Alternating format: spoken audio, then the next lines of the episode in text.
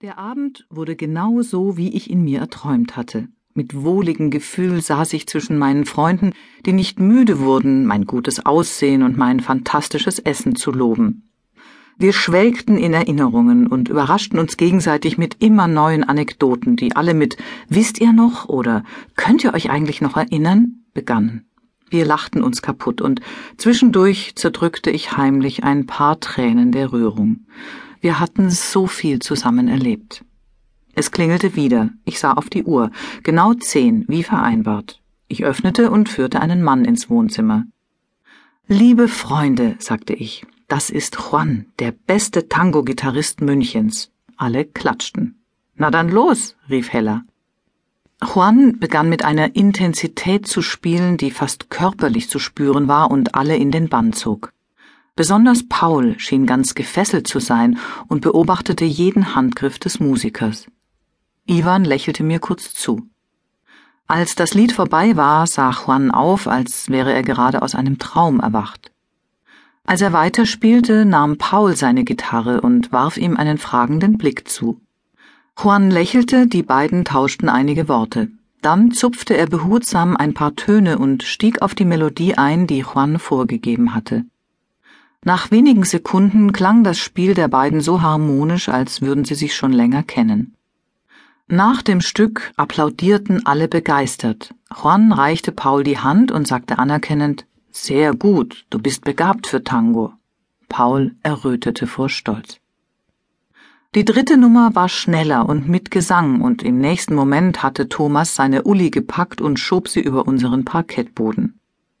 Die beiden hatten vor Jahren einen Tango-Kurs gemacht. Sie waren gut, und so galt der Beifall am Ende des Stückes nicht nur dem Gitarristen, sondern auch den beiden Tänzern.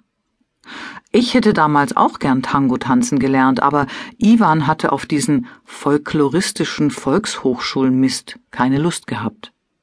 Ich hatte dann allein ein paar Stunden genommen, aber ohne festen Partner machte es nicht so viel Spaß, deshalb hatte ich es wieder aufgegeben.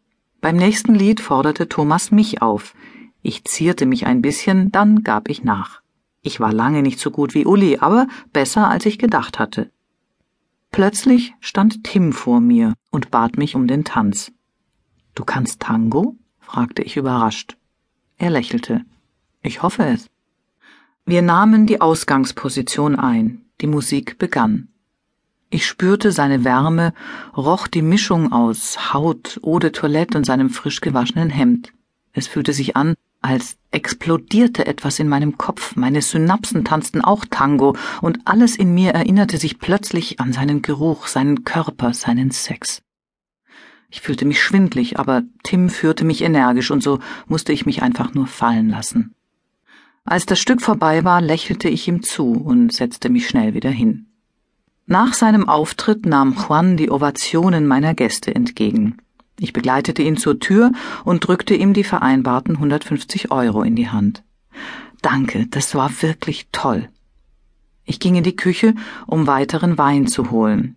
Tim kam aus der Gästetoilette. An der Küchentür stießen wir fast zusammen. Tolle Musik, was? sagte ich und ging an ihm vorbei. Er folgte mir bis zum Kühlschrank, wo er sich mir in den Weg stellte.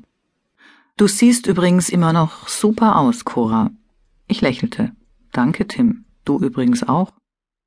Er stand vor mir und sah mich unverwandt an. Ich würde gern öfter mit dir tanzen. Ich lachte verlegen. Geh mal aus dem Weg. Er bewegte sich keinen Millimeter, sah mich nur an. Schlagartig war dieselbe erotische Spannung zwischen uns, die ich von früher kannte. Ich sah sein vertrautes Gesicht vor mir, die braunen Augen, in denen ein Funke tanzte, das leicht spöttische Lächeln, seine fast mädchenhaft geschwungenen Lippen. Und auf einmal konnte ich nicht anders. Ich schloss die Augen, beugte mich vor und küsste ihn auf den Mund.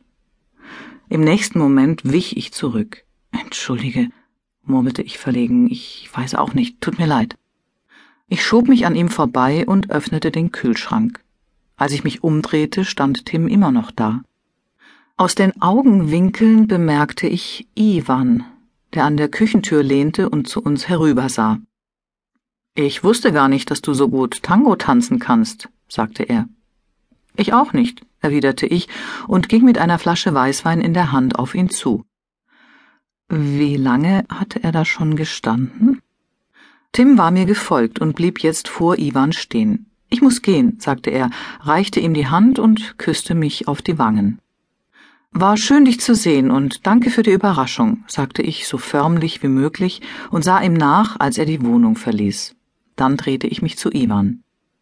Ich hätte lieber mit dir getanzt, sagte ich lächelnd, aber du wolltest es ja nicht lernen. Ich versuchte in seinem Gesicht zu lesen, aber er zeigte keine Regung. Dann hakte ich mich bei ihm ein, er ließ es zu. Gemeinsam kehrten wir ins Wohnzimmer zurück.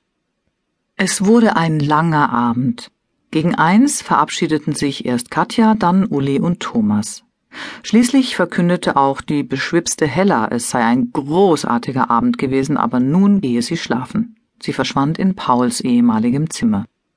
Jetzt waren Ivan und ich allein. Wir räumten gemeinsam auf, wie so oft, wenn unsere Gäste nach einem fröhlichen Abend gegangen waren. Wir waren ein eingespieltes Team. Jeder wusste, was er zu tun hatte. Ich schaltete die Spülmaschine ein, Ivan wischte den Küchenblock ab. Mit einem letzten Grappa landeten wir schließlich am Küchentisch. Auf uns die Liebe und viel gutes Essen, sagte ich und prostete ihm zu.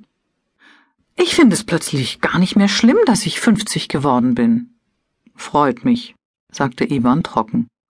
Du hast mich ja auch nur ein halbes Jahr mit dem Thema in Atem gehalten. Das ist jetzt vorbei, verkündete ich großspurig das Geburtstagsthema vielleicht, aber wenn die Erfahrung mich nicht täuscht, bahnt sich doch schon das nächste Drama an. Was meinst du? Paul, dass er ausgezogen ist, warum er ausgezogen ist, wie viel Geld er sinnlos für das Zimmer verpulvert, dass er dir fehlt, dass er sich nicht oft genug meldet, dass er dich noch nicht eingeladen hat. Jetzt hör aber auf, unterbrach ich ihn. Darf ich nicht mehr über meine Gefühle sprechen? Das ist eben schwierig für mich. Ich muss es erst verarbeiten. Das Problem ist, du verarbeitest dialogisch. Ivan schenkte sich Grappa nach. Natürlich will ich mit dir über sowas reden, sagte ich empört. Wozu bin ich denn verheiratet? Ivan hob eine Augenbraue. Da würden mir noch ein paar andere Dinge einfallen, aber okay. Und jetzt muss ich mal mit dir reden. Was ist denn los? fragte ich alarmiert. Ivan suchte nach Worten. Ich hab eine Art Überdosis. Von dir, vom Familienleben, von allem. Ich brauche ein bisschen Abstand, Zeit für mich und für meine Arbeit. Schlagartig war ich völlig nüchtern. Aber warum denn plötzlich? Was habe ich dir getan? Bist du sauer wegen Tim?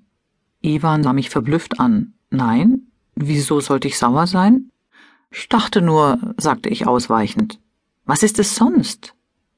Nichts Besonderes, sagte Ivan außer dass es immer nur um dich geht. Was sagt Cora? Was will Cora? Was schlägt Cora vor? Wie fühlt sich Cora? Welche Pläne hat Cora? Das ist nicht wahr, rief ich. Du bist doch die sensible Künstlerseele, auf die wir alle Rücksicht nehmen müssen. Ja, außer wenn es ein Problem mit Paul gibt, die Heizung ausfällt, eine Spinne im Schlafzimmer sitzt dein Fahrrad einen Platten hat, der Vermieter einen blöden Brief schreibt, kurz, wenn das Leben die Unverschämtheit besitzt, stattzufinden, dann bin leider immer ich zuständig.